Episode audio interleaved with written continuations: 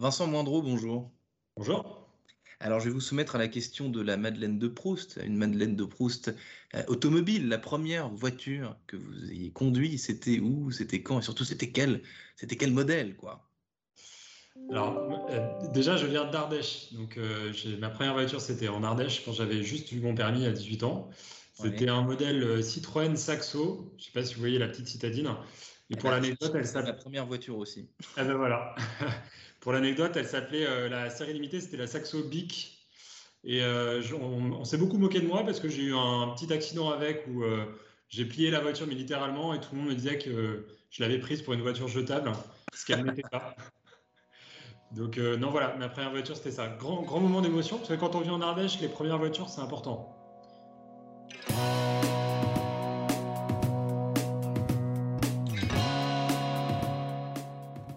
Bonjour à tous et bienvenue au Talk Dessineur du Figaro en visio avec aujourd'hui sur mon écran, sur le vôtre, Vincent Moindreau qui est CEO de Carlili, un service de location de voitures créé il y a cinq ans et demi. Donc avant de parler de vos services, un petit peu d'onomastique. Hein, pourquoi Carlili? Ça veut dire quoi exactement? Et surtout, euh, combien d'heures de brainstorming il y a derrière ce terme?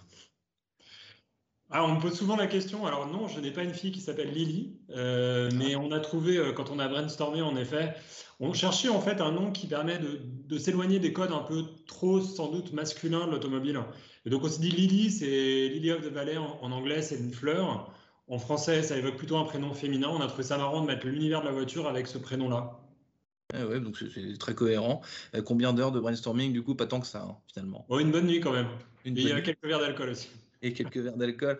Euh, à l'époque, vous créez Carlelli. Euh, qu'est-ce qui vous motive et surtout qu'est-ce qui vous persuade? Là, je passe sur le côté serviciel. Qu'est-ce qui vous persuade qu'il y a un créneau à faire de ce côté-là dans, ce business très particulier?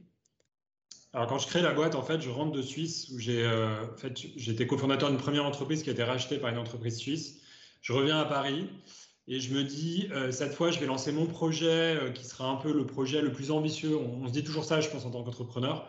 Donc je cherche à aller dans un secteur où je me dis il y a vraiment des choses incroyables à faire et qui soit un très grand secteur. Donc là, on arrive sur l'automobile, un secteur qui vaut des milliers, de milliards d'euros euh, en termes de, taille de marché. Et on voit bien qu'il y a énormément de changements profonds, brutaux. Euh, le passage du thermique à l'électrique, le passage de la propriété à l'usage. On parle même de l'autonomie. Enfin voilà, il y a pas mal de, de, choses qui se passent. Et je me dis, on peut créer des très belles boîtes dans ce secteur-là. Donc ça, c'est mon premier sujet. Et mon deuxième sujet, c'est d'avoir euh, très modestement un impact, c'est-à-dire de se dire ce que je vais créer va plutôt apporter du plus, du positif à ce qui existe déjà. Et euh, déjà à l'époque, je commence à être un peu plus sensibilisé aux sujets environnementaux. Mmh. Euh, on se rend compte assez rapidement que l'automobile est un sujet clé quand on parle d'environnement. 12% des émissions de CO2 en Europe, c'est la voiture individuelle. Donc il faut faire des choses et c'est comme ça qu'arrive l'idée de Carlili.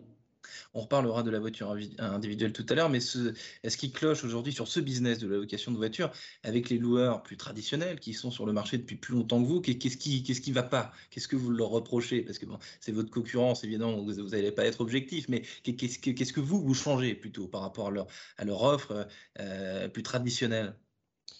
Honnêtement, on les critiquait. Je ne vais pas, vais pas m'amuser à ça parce que je pense que c'est une, très longue histoire qui amène euh, la situation où on en est aujourd'hui. En revanche, quand on crée l'entreprise, c'est clair qu'on sent qu'il y a un appel, il y a un besoin d'une autre expérience de location. Et donc, on cherche à réinventer les différentes étapes.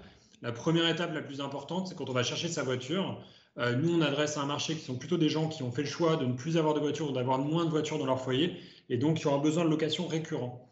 Et donc, quand on a besoin souvent de louer des voitures depuis chez soi, la meilleure chose qu'on puisse avoir, c'est que la voiture arrive directement en bas de chez soi. Donc c'est ce qu'on a créé. On a créé ce service où on va euh, chercher des voitures chez des partenaires euh, qui nous mettent à disposition leur flotte et on les livre à domicile de nos utilisateurs chez eux. Et l'utilisateur les rend d'ailleurs soit à son domicile, soit à une adresse euh, différente, de façon euh, sur le processus et euh, les coulisses organisationnelles de, ce service qui est effectivement très très intéressant. Ça, doit être compliqué à gérer, non? Qui, qui amène les voitures, qui vient les reprendre? Parce que c'est une sorte de fantôme. On, a l'impression que, que quand on va chercher la voiture dans l'agence, effectivement, Avis ou Sixte du coin, c'est nous-mêmes qui y allons. Mais là, on dépose la voiture, c'est quasiment magique. Quoi. Donc, qui vient, qui, revient? Ben alors, oui, comme souvent, plus c'est simple pour l'utilisateur, plus c'est compliqué pour l'entreprise. Donc, vous avez bien raison de le noter. Euh, c'est pas très compliqué quand on a quelques convoyages par jour, quelques locations par jour, mais quand on passe à l'échelle, là, ça devient très difficile. donc nous, on a dû construire la technologie en fait pour gérer ce passage à l'échelle. Mais concrètement, on va chercher des voitures chez des partenaires qui sont deux types de partenaires, soit des partenaires qui nous laissent des stocks à disposition en exclusivité, donc dans des parkings qu'on opère exclusivement, soit des partenaires qui nous disent, écoutez, moi de temps en temps, j'ai besoin d'avoir un meilleur taux de rotation, que mes flottes de véhicules tournent mieux, et dans ce mm. cas-là, vous pouvez venir taper dans mon stock, ça va juste m'aider à faire plus de marge. Donc on tape un peu dans les deux partenaires, et après, on a une communauté de livreurs indépendants, qu'on appelle nous des car sitters, dont mm-hmm. le job est d'aller chercher la voiture qui a été sélectionnée, de la livrer à l'utilisateur chez lui. Euh, donc ça, c'est le démarrage de la location. En effet, la fin de la location, même chose, on réattribue une mission à un autre car sitter pour qu'il vienne récupérer la voiture. Hmm. Et, donc, et donc ça, évidemment, euh, c'est faisable dans des métropoles, c'est faisable dans, dans des endroits où du monde vit, où vous avez d'ailleurs vos principaux clients, hein, je vais y revenir après, mais c'est pas faisable dans des endroits plus ruraux où il y a, moins de monde, sinon c'est trop, trop d'efforts justement pour l'entrepreneur le, pour que, que vous êtes. Alors oui et non, c'est-à-dire que vous avez bien sûr raison euh, pour que ça soit rentable en fait, tout simplement, que ça soit faisable aussi opérationnellement, il faut une certaine taille, une certaine densité de population.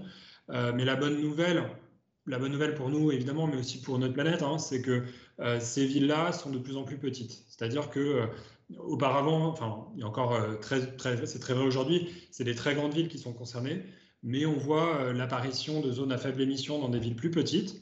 On peut le déplorer ou pas, hein, ce n'est pas du tout notre sujet. Mais ce que je veux dire, c'est que dans tous les cas, on va dans un monde où les centres-villes de villes de plus de 100 000 habitants, en France, on parle de plus de 45 villes, hein, donc c'est quand même mmh. beaucoup plus vaste, sont concernés par, cette, euh, par, ces zones à faible émission, qui sont des zones dans lesquelles, globalement, on va décourager l'usage de l'automobile. Donc nous, on arrive en disant, écoutez, c'est sûr que c'est compliqué à gérer, hein, on ne va pas se mentir, de ne plus avoir de voiture dans certaines villes comme ça, mais on a cette solution-là, où finalement, vous avez le véhicule dont vous avez besoin livré chez vous quand vous voulez. Quoi. Donc hmm. c'est faisable dans plus en plus d'endroits. Et puis pour, pour, pour, compléter ma réponse, euh, on a aussi démarré des partenariats qu'on va bientôt annoncer avec des constructeurs, euh, où là l'idée n'est plus seulement de fournir ce service-là euh, pour un client qui n'a pas de voiture, mais également pour des clients de ces constructeurs qui partent sur des voitures électriques et qui du coup de temps en temps ont besoin de switcher, de changer de voiture pour des voitures avec plus d'autonomie. Et dans ce cas-là, en fait, le modèle économique fait qu'on peut s'adresser à, pour le coup à des, zones qui sont moins euh, denses euh, et aller beaucoup plus loin euh, dans la granularité. Tout ça, ça nous emmène, Vincent Moindreau, vers des, points complètement sociologiques. Là, on, vient de le dire, il y a des tas de gens en ville qui disent pouvoir se passer de véhicules personnels, mais à un moment donné, les circonstances familiales, par exemple, quand la voiture s'agrandit, qu'on nous emmène la voiture en bas, en, de chez soi, ou qu'on aille la chercher, etc., etc. Le fait de, je sais pas, de, glisser les sièges auto à l'arrière, etc. la, possession de l'automobile, être propriétaire de, sa voiture, devient euh, tout de même le, plus pratique finalement. Est-ce que qu'est-ce que vous en pensez euh, de ça?